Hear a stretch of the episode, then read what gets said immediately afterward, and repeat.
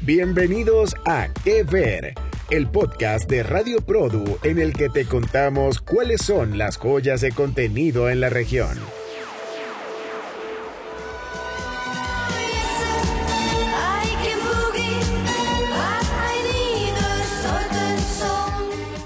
Casandro, porque lo exótico no quita lo valiente. Hola a todos, bienvenidos al podcast Que Ver de Produ, donde comentamos el mejor contenido hecho en Latinoamérica al mejor estilo de una radiografía, ya ustedes saben. Y hoy tenemos una recomendación que está llena de color y mucho coraje, sobre todo coraje. Pero antes de seguir, les queremos recordar que este y todos los episodios de esta temporada los pueden encontrar en produ.com, así que no se los pierdan, por favor, porque están todos increíbles. Yo soy Javier Adrián, director comercial de Produ en México. Y yo soy Carmen Pizano, editora de tecnología. Bienvenidos. Carmen, en este episodio vamos a recomendar un largometraje que nos cuenta una historia de la vida real que está cargada de mucho color, también un poco de dolor, hay que decir, pero sobre todo de valentía, tal como lo decías antes. Es una historia real de un personaje además real que cambió muchos estereotipos y además como de una manera muy muy exótica se podría llamar no eh, que hasta para mí hasta para mí fue algo sorpresivo cuando vi la película porque no me imaginé que la cosa iba por ahí y tampoco imaginé que eso existía entrando ahora en la cultura mexicana y ya, y ya tú nos vas a comentar, ¿no? Pero cuéntanos un poquito de, de qué va esta historia, por favor. Para quienes hemos nacido y vivido en México, la lucha libre es algo que inherente a nosotros, está en nuestra piel, así como el box es una vocación pegada al alma, también la lucha libre. Eh, y de repente perdemos la perspectiva de que hacia el exterior, eh, pues la lucha libre es algo em, fuera de lo común y es algo exótico de hecho, ¿no? Eh, para otros países. Y perdemos la perspectiva también de que en otras latitudes les parece algo asombroso. Y esto es lo que ocurre con esta película, que hay quienes la miraron desde fuera la actividad de la lucha libre y esta historia en particular les pareció contrastante. Ahora, ¿quién es Casandro? Eh, dentro de la lucha libre, eh, además de rudos y técnicos, había otra subdivisión, hay otra subdivisión que eran los exóticos, que eran luchadores eh, afeminados que siempre tenían elementos em, de feminidad, este, de transvestismo, amanerados y, y, y luchaban, pero generalmente eran... Los malos. O sea, eran, eran del bando de los malos, de los, de los incorrectos. Entonces nunca ganaban. Eh, nunca ganaban, pero además eran más como divertimento. Eran como el payaso de rodeo. exactamente. Eran los bufones del. Eran los bufones, exactamente. Entonces, ¿qué viene a romper Casandro? Viene, es un luchador que toma la técnica, se entrena, eh, gana, gana contra rudos. eh, pero a la vez tiene esta personalidad de transvestismo este, totalmente de exótico y, le con un carácter de hierro. Entonces, Casandro salía eh, a, lucirse como la flor más bella del ejido. De hecho, hay una escena, queridos escuchas, que te pone la piel chinita, porque él le cuesta tanto trabajo. Tú ves la historia, eh, cómo va forjando su personaje. Y hay una escena donde se corona hay, eh, con esta canción de I Can Boogie, de, eh, que, es una canción de la escena gay como un himno. Entonces, él sale con, ya eh, posicionado y ya eh, en su reinato prácticamente con esta escena, con sus capas, y bueno, ahí ya vemos el epítome del personaje, ¿no? Entonces, eh, pues cuando llegas a esa escena es porque la, y, sientes esa emoción es porque la historia está muy bien contada. La historia te cuenta desde este conflicto, este joven, que además, eh, como muchos hogares en México, es, es una, eh, una familia únicamente mamá eh, e hijo, que es él, y la ausencia de su padre es algo que lo marca como a toda persona que lo ha abandonado su padre. Este, ausencia y, no ausencia, porque, porque el padre existe y está cerca, solo que no, mm, bueno, ya tienen que ver la película. Pero no es spoiler Spoiler, pero es no una spoiler. situación tan común. Exacto. Pero eh, eh, la cercanía y el vínculo tan estrecho con su madre y que su madre, lejos de rechazarlo, lo apoya, lo motiva. eh, y, y- y- de hecho, eh, él, él toma mucho la esencia de su madre para diseñar sus vestidos, sus Todos sus atuendos. vestuarios, todos sus vestuarios sus son de su mamá. O sea, son Exacto, y inspirados la mamá completamente en ¿no? Entonces, a él que, que, que le queda, bueno, eh, profesionalizarse y ser uno de los mejores eh, eh, luchadores, pero de verdad, no ser un bufón, salirse de ese esquema, porque si bien él no es el padre de los exóticos, ya hay una larga lista de exóticos antes que él, pero eh, él les da este empoderamiento, que, que, que eso es maravilloso. Es maravilloso, pero además, además no fue algo que surgió de repente, ¿no? Ni de la noche a la mañana. Él fue evolucionando porque eh, leyendo un poquito la historia del personaje real de Casandro en la vida real, eh, me enteré de que él comenzó como luchador tradicional, o sea, era enmascarado y, y sabes, como, como, como con lo que, con el estereotipo común, el, el esperado. Salirse de la heteronormatividad, si hoy aún sigue siendo un poco difícil en ciertas comunidades, imagínate en esos años, ¿no? Transgredir estos modelos masculinos en la sociedad mexicana, en la frontera, eh, y, y- y- de repente eh, abrazar tu propia esencia eh, y hacerte respetar con base en la valentía, en la fuerza, en la técnica y en ganar luchas, bueno, eh, es algo verdaderamente loable. ¿Por qué? Porque en la película te retratan como él sale con una actitud, con una sonrisa en la cara, con, con una fuerza de voluntad que ya la quisiera yo para dejar el pan. Y, pero la gente lo está abucheando. Claro, Entonces, lo y él abuchean continúa. Y él continúa y gana. Entonces, eh, cu- cuando tú ves estas escenas, te van a tocar fibras muy, muy importantes, ¿no? Que pueden representar las luchas de cuando sientes que va todo en contra. Además te voy a decir otra cosa, eh, parte de la investigación que hice, normalmente los exóticos eran heterosexuales, es decir, seguía siendo un mundo eminentemente heterosexual, la mayoría de ellos eran heterosexuales que encarnaban personajes para ser los bufones y, y tener como el espectáculo de comedia dentro del, del ring. Y él, por eso es tan importante en la historia, porque él fue el primero que decidió salir del closet, comenzó como enmascarado tradicional y después fue como evolucionando y además no solamente se transformó en un exótico con tanta gracia en el ring, sino que decidió encarar que en la vida real también era homosexual y estaba orgulloso, digamos, de eso. Y eso es lo increíble, ¿no? Como que fue una salida del closet integral, completa, desde el ring hasta su vida real. La salida del closet más espectacular de la historia. Además con un glamour Buenísimo. increíble.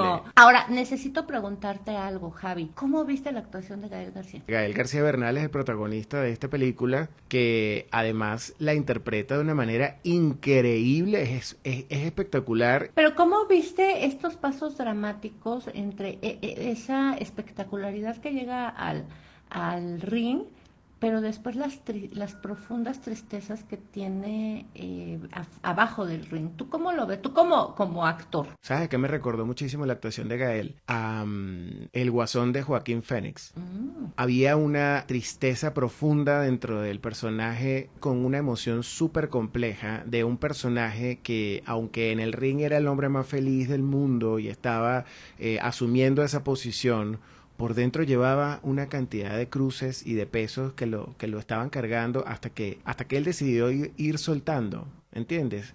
Eh, hasta, hasta, hasta el momento en el que él decidió que, que tenía que ser libre y que tenía que expresarlo de, de, de manera abierta.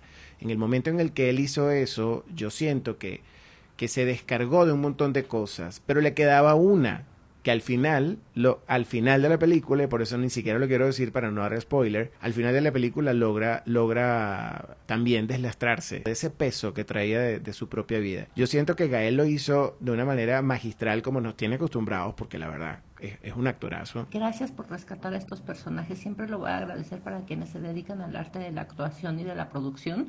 Eh, y de, rescatarlos, de, de, no, de no permitir que se queden en el olvido a personas tan valientes en la vida. By the way, independiente de lo que, pues, cómo hayan terminado, cómo haya sido su evolución personal, al final del día, pues, eh, eran épocas difíciles, ¿no? Y la otra parte, pues el trabajo de producción, el trabajo actoral, creo que fue con mucho respeto. Este, creo que la fotografía otra vez eh, abusamos un poquito del filtro amarillo, eh, que, que, se ha pedido que ya no se use tanto. Este, no sé si has visto estos, estos videos de burla de cómo se ve mm, México en las películas eh, estadounidenses y así todo amarillo y desértico, cómo se ve en realidad en la ciudad. Claro. Entonces, eh, creo que vamos a dar un poquito por ahí, pero bueno. Lo que pasa, Carmen, es, que yo te voy a decir mi opinión personal. Lo que pasa es que México, y, y desde, un, desde la visión de, de un extranjero, ¿no? Eh, México siempre ha sido un país que, que ha sido considerado colorido, muy colorido, con colores vibrantes por todos lados. Obviamente, como toda ciudad y como toda realidad, no siempre es tan vibrante, pero si tú quieres retratar a un país que, que es así, que se, se conoce de esa manera, pues obviamente van a hacer uso exacerbado del filtro amarillo, del famoso filtro amarillo para que ah, todos los colores se vean más brillantes. Y sobre todo en una película... Mexicana. Claro, y sobre todo en una película como esta que tiene tantos colores, sobre todo en el vestuario de Gael, ¿no? O sea, del personaje de Casandro. Dirección de vestuario, aplausos, felicidades. Ahora, Javi, ¿De dónde viene el nombre Casandro? Bueno, en la película me encantó que hicieron una referencia a una telenovela venezolana increíble que se llama Casandra y de ahí sacó el nombre el personaje, porque la veía con su mamá todos los días, ¿no? Ah. Luego después cuando eh, leí, estuve investigando, este por ahí como que hay un hay un guiño de que el nombre no exactamente viene por ahí, viene viene por otro lado, pero yo elijo creer lo que me dice la película porque, porque eso fue lo que conectó conmigo y así lo quiero lo quiero mantener. Pero otra cosa de la que quiero hablarte es de el papel que hizo la mamá, Yocasta, que lo hizo Perla de la Rosa, porque ese fue otro personaje sumamente complejo que me hizo conectar muchísimo. Qué gran personaje, qué gran interpretación hizo, hizo Perla de la Rosa, de verdad. Me encantó. Es, como ese par de personajes súper entrañables, casi casi que ellos dos son los protagonistas de esta peli. Y es cuando un personaje está diseñado, eh, eh, creo yo que respetaron mucho a las personas de la época, que hay veces que, que para que creen que apegándose a las reglas o a las normas de la escritura de guiones, eh, el personaje para que eh, funcione o para que sea muy relevante, tienes que ponerle un montón de diálogos, disertaciones súper profundas. Aquí no, o sea, era una señora... Con mucho pensamiento interno. con, mucho, y te lo reflejan. ¿Cómo Pero lo refleja sus ojos. reflejar eso? Lo reflejan sus ojos. Y eso es lo interesantísimo y lo, y lo, lo plausible de esta interpretación.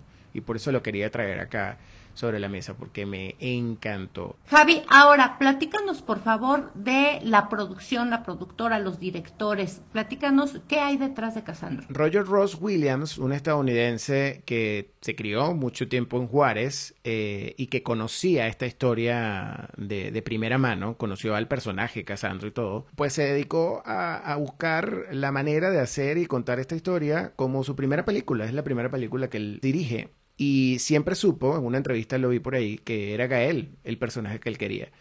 Entonces, eh, acá lo interesante es que, a pesar de que la Corriente del Golfo es la productora de esta, de esta película, Gael, el productor ejecutivo, Paula Mora, quien hemos entrevistado en Pro, también es la productora ejecutiva, quien se acerca a ellos es el mero director Roger Ross Williams, porque él estaba empecinado en que fuese Gael y lo tenía muy claro. O sea, Gael era el, personaje perfecto. Pero bueno, no, no podemos este, olvidar que es una película estadounidense, eh, escrita eh, para Amazon Studios, pero donde la corriente del Golfo tuvo una participación muy, muy importante y muy protagónica porque evidentemente al ser una historia mexicana, pues necesitaban ese, ese, esa, esa impronta, ¿no? Eh, mexicana. Y lo cual me parece que está increíble, porque además la Corriente del Golfo, como, como ustedes sabrán, y tú sabrás, Carmen, es una productora que nos, ha, nos tiene acostumbrados a proyectos muy sociales, muy reales, muy descarnados,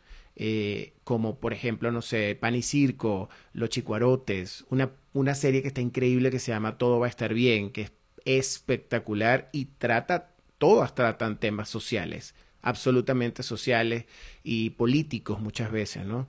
Entonces, eh, eh, digamos, tratar esta historia, que definitivamente es un tema de este corte, le quedaba muy bien. O sea, es algo eh, en lo que están acostumbrados ellos a trabajar y de verdad que mis aplausos porque fueron excelentes las, las escogencias, ¿no? Desde el, desde el punto de vista actoral y desde el punto de vista de producción y, todo, ¿no? Este vestuario, em, eh, el guion, o sea, todo me parece que está, pero incre, incre, increíble. Bravo por la productora, bravo por la película, bravísimo, Casandro, donde quiera que estés, te amamos quiero dejar un dato curioso porque también lo, lo encontré por ahí y me pareció increíble.